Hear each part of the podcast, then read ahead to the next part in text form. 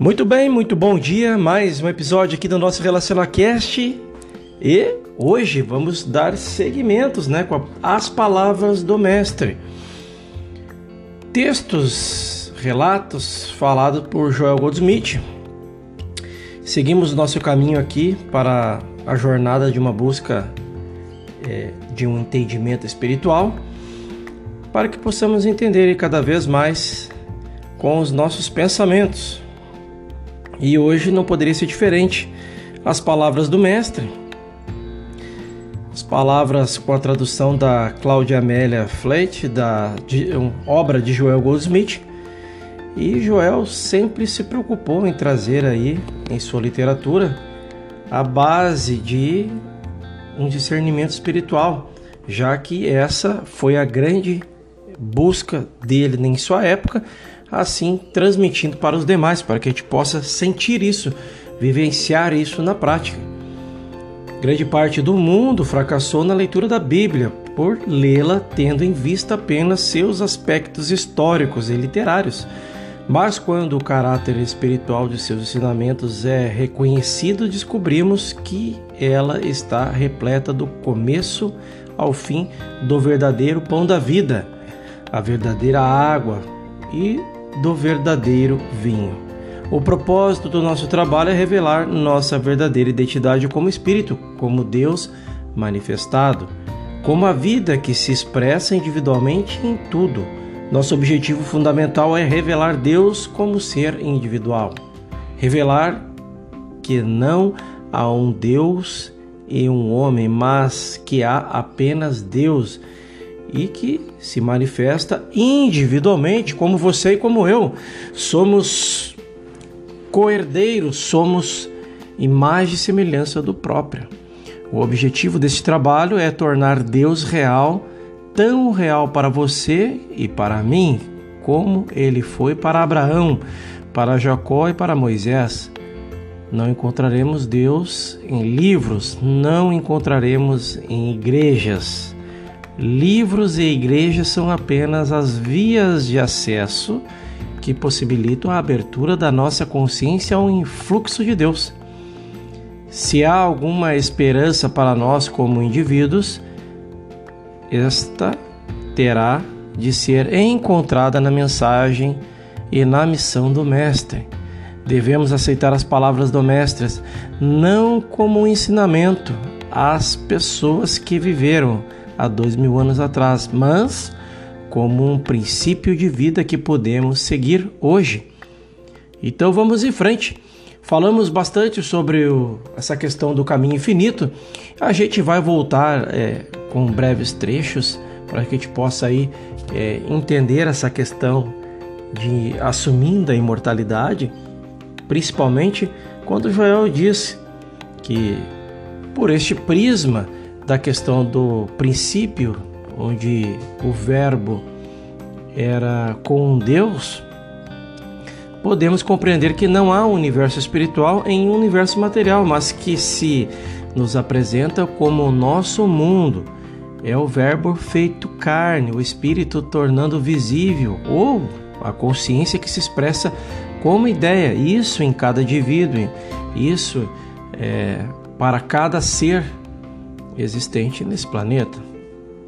Então, é, apesar de que temos as nossas crenças né, em dois poderes, em dois mundos, faz com que de alguma forma isso seja uh, difundindo de uma forma é, meio que materialista, deixando com que a nossa existência seja ela por ela mesma através das, da harmonia, através da existência humana como tal. Então, podemos entender que é, a revelação, a grande revelação, é, pode assumir a imortalidade apenas na medida em que se anulem a imortalidade. Então, eles não podem a acrescentar a harmonia de espiritualidade imortal às condições humanas, materialista. Deus não, cri, não criou e nem rege as coisas humanas. O, abre aspas, o homem natural não compreende as coisas do Espírito de Deus, pois que lhe parece loucura, nem pode entendê-las, porque só podem discernir espiritualmente, fecha aspas. Então, diante desse estudo das palavras do mestre, podemos começar já com o Salmo 127, um trecho, se o Senhor não construir a casa, em vão labutam os seus construtores. A iluminação dissolve a todos todos os laços materiais e une os homens com correntes de ouro de entendimento espiritual. Ela reconhece só a liderança do Cristo, ou seja, a consciência crística. Ela não tem nenhum ritual ou regra, a não ser o amor divino impessoal, universal nenhuma é, venetração, a não ser a chama interior que está sempre acesa no santuário do Espírito, dentro de cada um de nós. Então, esta união é, é o estado livre da fraternidade espiritual, a única restrição é o rigor da alma. Portanto, reconhecemos a liberdade sem licença. Somos o universo unido sem limites físicos. Um serviço divino para Deus sem cerimônia ou credo. O andar iluminado sem medo e pela graça. Este é o recado do caminho infinito, esta é a obra do caminho infinito.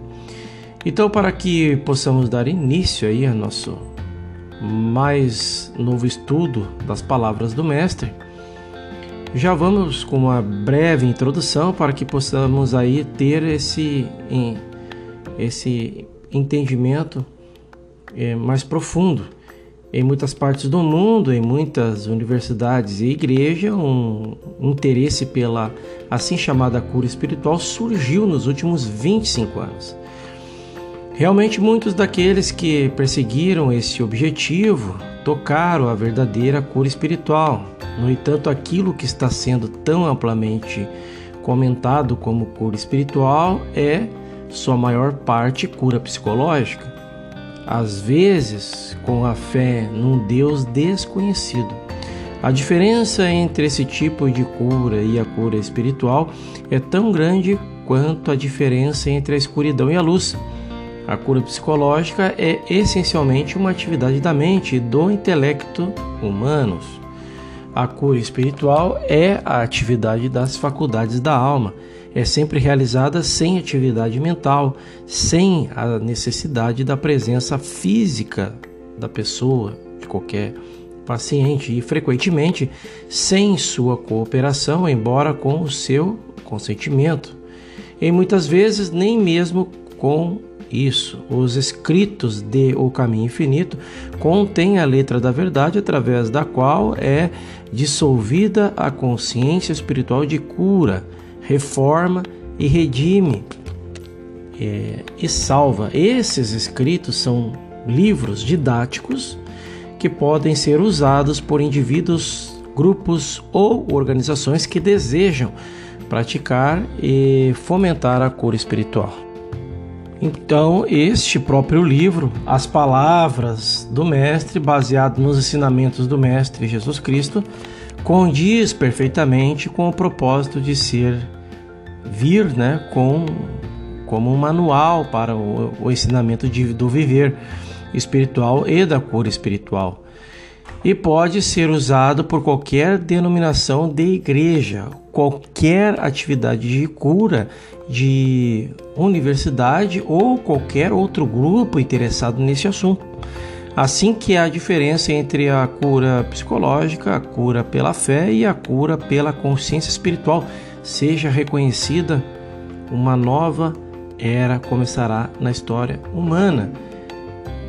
Palavras de Joel Goldsmith. Então, já podemos dar início aos nossos estudos falando então sobre essas questões das palavras, as palavras do mestre. Então, este é o nosso trabalho, trazendo aí mais uh, palavras que faz com que a gente entenda essa unicidade com Deus. Essa unicidade é o que faz com que nós é, chegamos ou cheguemos ao, ao caminho onde a caminhada ela é infinita. O ensinamento espiritual é uma manifestação da energia do Espírito Santo, de Deus numa conscientização individual, como foi revelado pelo Mestre Jesus Cristo. Todo professor espiritualmente iluminado através dos tempos reconheceu que das profundezas do silêncio, das profundezas da interiorização infinita, vem a felicidade, a paz, a harmonia de nossas vidas diárias. O caminho infinito difere de muitos outros ensinamentos metafísicos. Nestes ensinamentos encontramos a ênfase colocada em termo pensamento negativo. Termo pensamento negativo entre aspas e aprendemos que nós como estudiosos tornamos-nos responsáveis por nossa doença ou por nosso restabelecimento. De um modo ou de outro, a responsabilidade caberia à nossa maneira é, errada de pensar. Mas isso não é verdade. O erro nunca é nosso. O pecado já estava aqui muito antes de aparecermos no cenário humano. Então, isso é, um, é uma parte importante. E se não tomarmos o cuidado ou não ajudarmos a exterminá-lo, ele ficará aqui para alguém mais ser é, fustigado durante muito tempo depois que as formas afastados, é, afastados da, do cenário humano. É sempre um erro impessoal, uma crença universal. Então nunca podemos perder o ensinamento verdadeiro depois que ele se tornou parte do nosso próprio ser. Uma vez que entendido este ensinamento, uma vez que ele se torne realmente parte de nós, não se pode perdê-lo. E se o mundo todo disser que estamos errados, nossa própria demonstração é, dele constituirá é, a prova do que está certo. Mas até a hora dele ser o nosso, quando soubermos que realmente o temos, vamos mantê-lo dentro de nós mesmos. O mestre disse ao leproso que foi curado. Abre aspas. Olha, não digas nada a ninguém. Fecha aspas. Depois que ele for realmente nosso, poderemos é, mostrar mostrá-lo aos sacerdotes, mas até que a hora chegue, esperemos um pouco a deixá-lo fortalecer-se dentro de nós. Temos livros que ajudam em nossa manifestação, livros de natureza espiritual, temos escrituras sagradas e cada vez mais deveríamos estudar a Bíblia, porque a Bíblia é o livro da vida. Grande parte do mundo fracassou na leitura da Bíblia por lê-la sob aspectos históricos e literários. Enquanto ela está repleta do início ao fim do verdadeiro pão da vida, da verdadeira água e do verdadeiro vinho da vida, quando seus ensinamentos são reconhecidos espiritualmente, recitar o Salmo 91 e então achar que porque o recitamos ou memorizamos seremos protegidos pelos seus ensinamentos não ajuda muito. A Bíblia como um livro não é a nossa proteção ou segurança. A palavra é proteção e segurança. Quando soubermos o significado do Salmo 91, quando realmente soubermos que é a verdade, que o que está sob a proteção do Altíssimo está protegido, teremos tornado o Salmo 91 nosso. Grande parte do Salmo 91 nos diz o que acontece quando aprendemos a ficar sob a proteção do Altíssimo. Esta primeira frase é sem dúvida a mais importante. Quando aprendemos a viver sobre a verdade espiritual, em consciência espiritual, quando aprendemos a rezar sem parar, quando aprendemos a viver na esfera de Deus como a única causa e o poder criativo, quando aprendemos a viver no ambiente de Deus como onipresente, então o restante do Salmo 91 se torna realidade em nossa vida. Recitar que mil tombarão ao teu lado e dez mil à tua direita, ou que mal algum é, atingirá, não adianta nada. Nenhum mal nos atingirá quando tivermos incorporado a mensagem do Salmo 91, que é habite sob a proteção do Altíssimo, habite na consciência de Deus, habite na consciência de Deus como uma presença, viva como um poder infinito, como a própria verdade. Quando vivemos em com que estas verdades, a fim de que elas se incorporem ao nosso ser, quando, por exemplo, aceitamos a verdade de que o nosso corpo é o templo de Deus, não tememos mais que mal algum nos atinja. Isto significa literalmente que, ao estarmos considerando Deus como a única presença e poder, todo o poder é o único poder, estaremos reconhecendo nada menos do que a onipresença. Ficamos por aqui por hoje. Nosso próximo episódio nós vamos é, falar sobre a universalidade da verdade e seguimos com as palavras do mestre para que de fato nós possamos aí é, entender um pouco mais. Assim como eu, assim como você, faça um excepcional dia e eu te espero aí no nosso próximo episódio. Até lá!